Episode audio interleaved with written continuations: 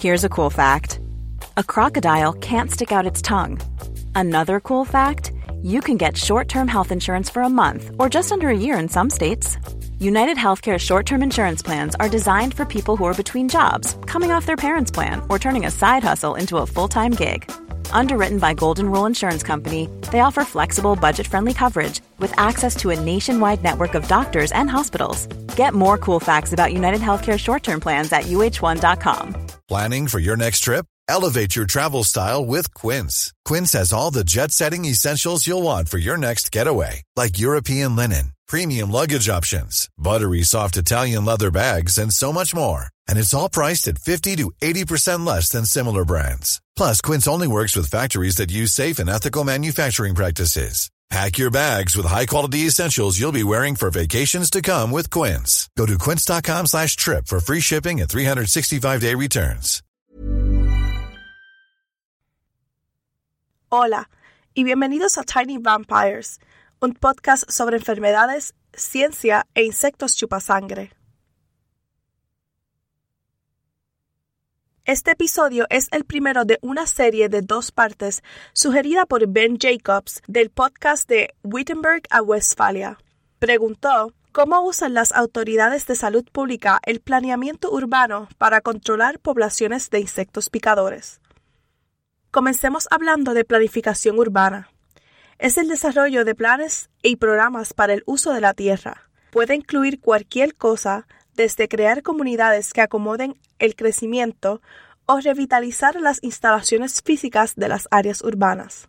Los planificadores trabajan con muchas organizaciones diferentes para resolver problemas de la comunidad. Ben hizo esta pregunta porque su trabajo diario es la planificación urbana.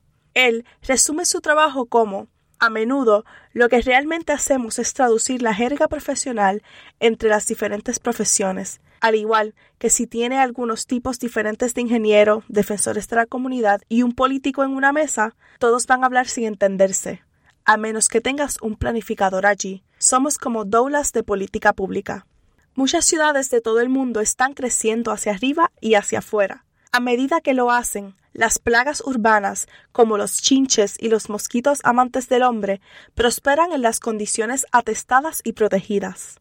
En los trópicos, los desarrollos nuevos a veces no son compatibles con las utilidades. La construcción de edificios no reglamentada puede llevar a hogares donde los mosquitos adultos pueden entrar y salir por las ventanas y los techos sin sellar. No hay servicios públicos de agua que permitan a las personas almacenar agua en sus casas para evitar viajes interminables a la bomba de agua local. Estos contenedores de almacenamiento de agua se convierten en hogares perfectos para las larvas de mosquito. Si los servicios públicos se acumulan desperdicios alrededor de las casas que también pueden recolectar agua, lo que proporciona más sitios de reproducción, ya que las larvas de mosquito pueden vivir en volúmenes tan pequeños como una tapa de botella de plástico llena de agua. Los funcionarios de salud pública verían estos problemas e involucrarían a los planificadores urbanos, que a su vez trabajarían con organizaciones no gubernamentales para proporcionar pantallas de ventanas y selladores para las casas. Los ingenieros desarrollarían un sistema de suministro de agua limpia y confiable, y el gobierno proporcionaría la eliminación de basura. Sin embargo, este no es solo un problema en el mundo en desarrollo, ya que a medida que las ciudades se expanden, a menudo se expanden en áreas silvestres o de agricultura rural. Esto perturba al ecosistema local y pone a la gente en un contrato con la vida silvestre. En Australia, a la gente le gusta vivir a lo largo de las costas que están cubiertas de humedales. Los humanos están atrapados en el fuego cruzado entre los mosquitos, los canguros y aves, lo que provoca que los humanos se infecten con los virus de la encefalitis del río Ross, Barma Forest o Murray Valley. Los planificadores urbanos son informados del problema por los funcionarios de salud pública e incorporan diseños como áreas de recreación al aire libre filtradas y grandes zonas de amortiguación entre el humedal y las nuevas urbanizaciones. Como pueden ver en estos ejemplos, gran parte del tiempo cuando los planificadores trabajan en problemas de enfermedades contagiosas, están trabajando en problemas relacionados con el agua. Muchas de las enfermedades se pueden transmitir al beber agua contaminada, pero también existen vectores que viven en el agua, como mosquitos, caracoles, pequeños crustáceos y moscas negras. Nuestro artículo de hoy es Gestión de recursos hídricos y salud, observaciones generales y un estudio de caso de Camerún, o en inglés, Water Resources Management and Health, General Remarks and a Case Study from Cameroon, por R. Slutweg de los Países Bajos, allá por el 1991.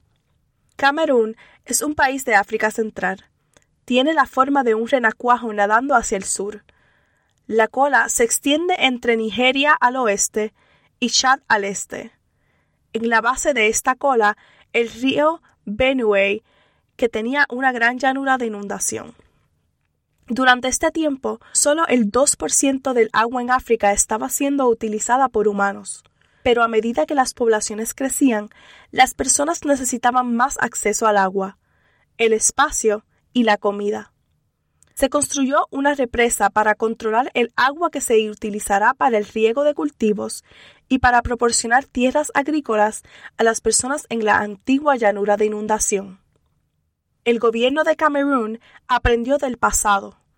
Durante el primer intento de construcción del Canal de Panamá en la década de 1880, el proyecto fue abandonado cuando dos brotes masivos golpearon a la vez la fiebre amarilla y la malaria, ambas transmitidas por mosquitos, causaron la muerte de 22.000 trabajadores.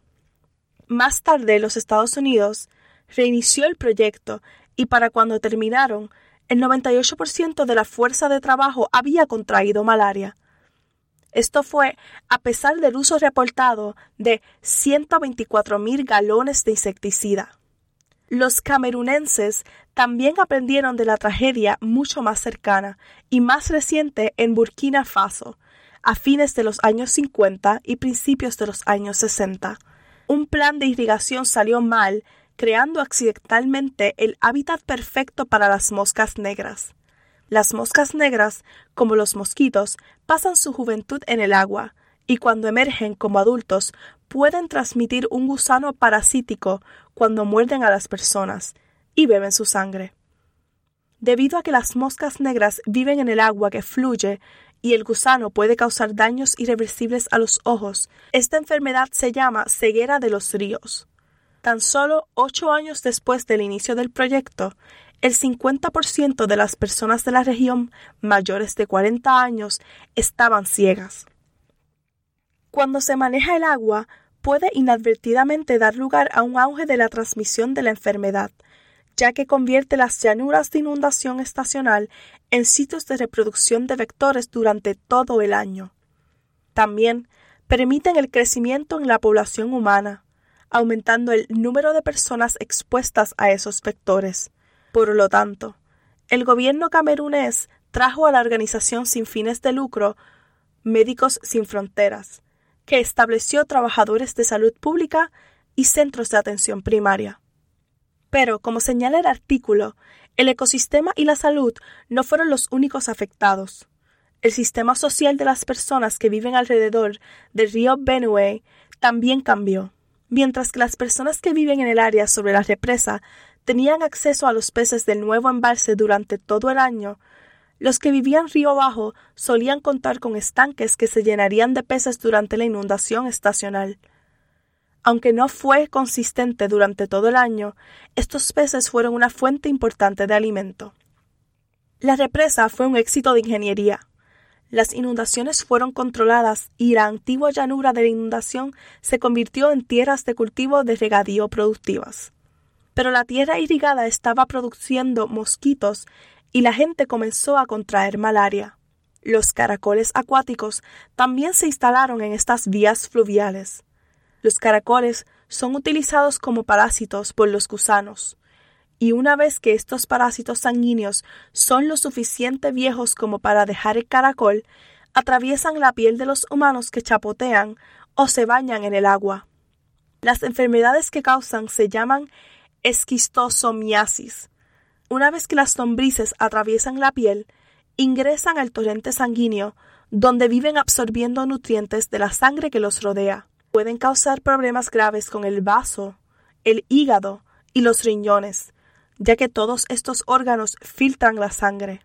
La esquistosomiasis no tratada puede incluso causar cáncer de vejiga e infertilidad. Las personas podían ir a la clínica para recibir tratamiento, pero estaban en un ciclo. Contraían esquistosomiasis mientras trabajaban en sus campos de regadío o se despertarían con fiebre ardiente después de ser mordidos por un mosquito de malaria. Luego irían a la clínica para recibir tratamiento y, en fin, volverían a su granja. El sistema de riego fue construido por el gobierno chino, pero no creían que la salud pública fuera su responsabilidad. Después de todo, eran ingenieros, no trabajadores de la salud. Investigadores de la Universidad de Leiden, financiados por el gobierno holandés, probaron un experimento de planificación urbana. Sabían que cualquier cambio que hicieran no sería mantenido por las autoridades de irrigación, los trabajadores de salud pública o incluso el gobierno regional. Las personas locales necesitarían encontrar que cualquier cambio implementado valdría la pena el arduo trabajo de mantenimiento. Dos cosas eran importantes para los agricultores. Ya no tenían acceso a su dieta tradicional de pescado y ellos y sus familias estaban enfermando. La solución de planificación urbana propuesta fue utilizar los campos tanto para agricultura como para la acuicultura al mismo tiempo. Excavar algunas de las zanjas de riego más profundas y mantenerlas llenas de agua permitiría a los agricultores abastecerlas de peces. Cuando los granjeros inundaron sus campos de arroz, los peces pudieron abandonar su zanja e ir a comer mosquitos y caracoles. Cuando los campos no estaban inundados, las familias locales podían comer el pescado. La reacción de la comunidad local al experimento fue alentadora, pero como el experimento tenía solo un año de antigüedad, Slutweg escribió el documento. Creo que la respuesta estuvo en manos de la gente al final. Este documento fue solo un ejemplo, pero por lo que aprendimos sobre planificación urbana, creo que la respuesta a la pregunta cómo las autoridades de salud pública usan la planificación urbana para controlar las poblaciones de insectos picadores es que utilizan la integración entre muchos campos diferentes para ver muchos problemas a la vez, lo que posiblemente les permita resolver múltiples problemas al mismo tiempo. Las otras disciplinas en el artículo estaban concentradas en el trabajo a mano, lo cual es genial. Pero este trabajo también mostró que es bueno tener gente alrededor que pueda ver el panorama completo. El tema del próximo mes es la segunda parte de esta serie sugerida por Benjamin Jacobs. ¿Qué pueden hacer los urbanistas para interrumpir la infección de las personas con la enfermedad de Lyme? Mientras Ben y Raven estaban discutiendo su petición de tema, llegaron a hablar de todas las veces que encontró enfermedades en su investigación para su podcast de historia Wittenberg a Westfalia. El tema es realmente interesante. Así que decidimos armar un episodio extra que se publicará en ambos canales. Como siempre, quiero saber de lo que ustedes quieren enterarse. Así que si tienen alguna pregunta sobre cualquier cosa, desde malaria hasta viruela, envíen un mensaje a Facebook, a mí, a Raven o a Ben, simplemente buscando los nombres de nuestros podcasts respectivos.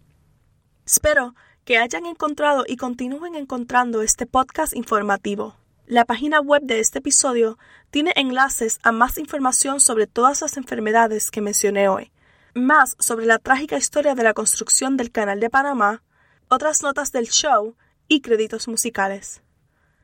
Tuitea tus sugerencias de temas para este programa o las enfermedades de principios del periodo moderno que deseas escuchar en un episodio cruzado en arroba. No olvides calificar y evaluar Tiny Vampires en tu podcatcher. Gracias por escucharme. Soy Raquel Montañez González, estudiante de doctorado de la Universidad de Notre Dame y financiada por el Instituto Nacional de la Salud. Even when we're on a budget, we still deserve nice things. Quince is a place to scoop up stunning high-end goods for 50 to 80% less than similar brands. They have buttery soft cashmere sweaters starting at $50, luxurious Italian leather bags, and so much more. Plus, Quince only works with factories that use safe, ethical, and responsible manufacturing. Get the high-end goods you'll love without the high price tag with Quince. Go to quince.com/style for free shipping and 365-day returns.